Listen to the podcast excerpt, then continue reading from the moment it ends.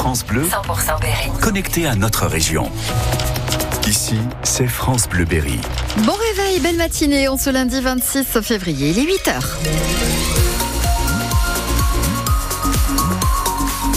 Les infos, Emeline Ferry. D'abord un petit mot de la météo. Eh bien, ça va être de la pluie aujourd'hui, de fortes averses. hein. Attention, prévoyez bien le parapluie, l'imperméable. Les températures, on aura jusqu'à 12 degrés. Une petite révolution pour les malades qui ont peur de l'hôpital. À Châteauroux, l'hôpital propose un casque de réalité virtuelle pour accompagner les patients au bloc en complément d'une anesthésie locale. Ça permet d'évacuer le stress pendant une opération, de penser à autre chose. Dispositif très apprécié par les patients depuis sa mise en place. Notre reporter Rosalia MacArthur est allée le tester. Tout au long de la séance, vous allez Un casque sur les oreilles, un autre devant les yeux. Adieu l'hôpital et bonjour les tropiques. À droite, une forêt de palmiers. À gauche, une plage de sable fin. Et juste au centre, un ballon qui se gonfle, puis se dégonfle.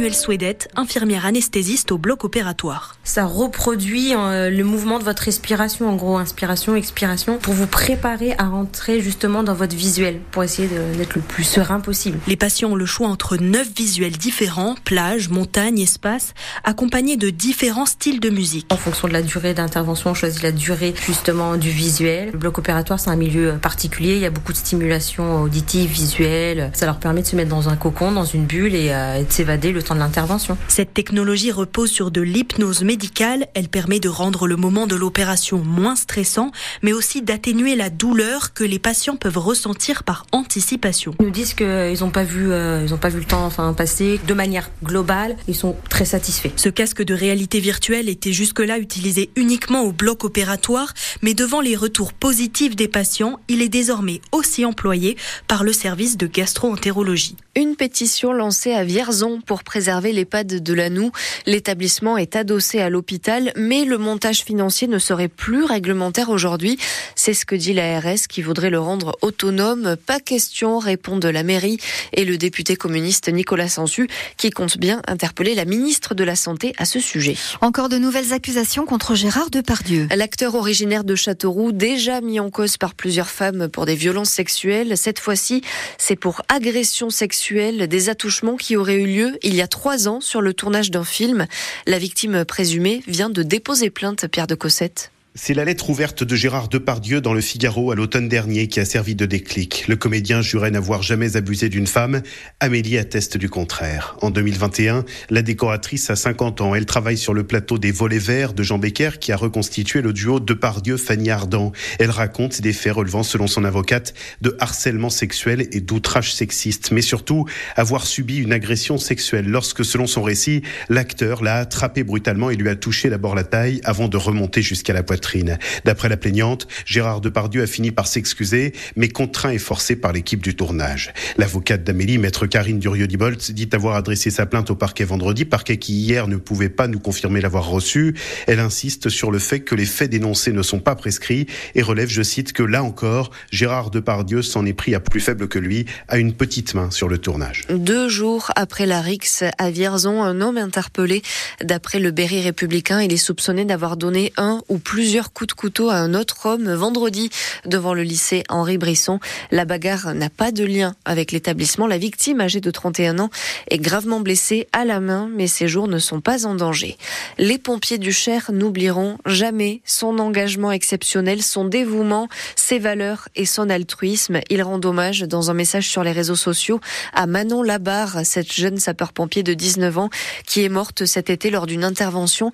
Elle était originaire de Régny et elle vient d'être citée à titre posthume à l'ordre de la nation. 8h04 sur France Bleu Berry, notre région brille au Salon de l'Agriculture. Avec une médaille d'or décrochée hier par un élevage du Cher, euh, élevage de Saint-Jean-Vrin près de Châteaumeillan. Leur vache charolaise a remporté le premier prix dans sa catégorie de génisse.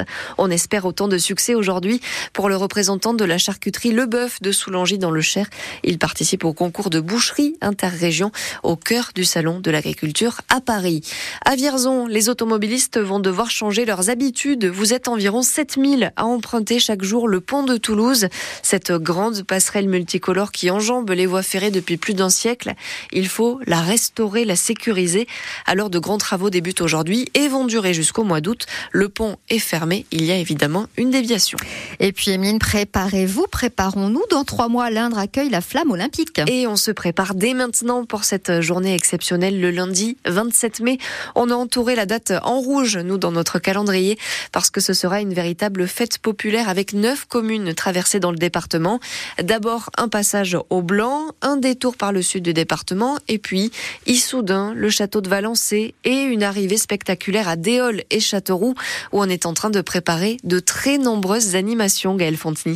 Tout le long du parcours, écoles, collèges, associations vont proposer des activités, 24 points au total, disséminés sur les 8 km. Anne-Laure Baudin, directrice de la communication de la mairie de Châteauroux. Une sorte de caravane qui, qui va déambuler, elle fait plus d'un kilomètre hein, quand elle est complètement euh, déployée. Ça permet aussi de sécuriser certains points et de se dire on concentre aussi une partie du public à un endroit un peu stratégique. À partir de 16h et jusqu'à 19h, le centre-ville se mettra donc dans l'ambiance, ce qui nécessite un peu d'organisation. On a pas mal de réunions effectivement pour euh, savoir exactement quand est-ce qu'on prend les arrêtés, quand est-ce qu'on enlève le stationnement. La circulation sera euh, sur le début d'après-midi et la flamme donc euh, entre à Châteauroux à 17h30.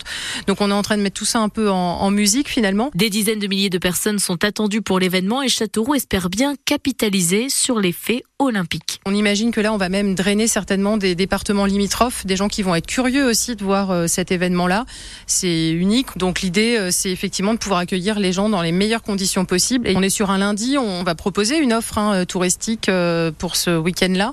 On peut imaginer effectivement que les gens viennent passer 48 euh, heures sur le département et puissent profiter effectivement de différentes animations à ce moment-là. La mairie s'adjoindra les services d'association de protection des civils pour garantir la sécurité du public. Tout ça, c'est un budget, évidemment. La municipalité du Blanc, par exemple, envisage de dépenser 25 000 euros pour les animations et la sécurité. On vous détaille le programme sur francebleu.fr. L'une des meilleures équipes du championnat flanche face au Bourges Basket. Lyon Asvel battu par les tangos portés par leur public hier. Les spectateurs chauds bouillants du Prado jusqu'au bout du match 79 à 77. L'ambiance est beaucoup moins à la fête du côté de l'équipe de France de rugby. Les Bleus ont fait match nul hier après-midi contre l'Italie 13 partout. Un résultat inquiétant en plein tournoi destination. Certains joueurs français reconnaissent eux-mêmes avoir le moral dans les chaussettes. Il faudra faire mieux dans 15 jours. On joue contre le Pays de Galles.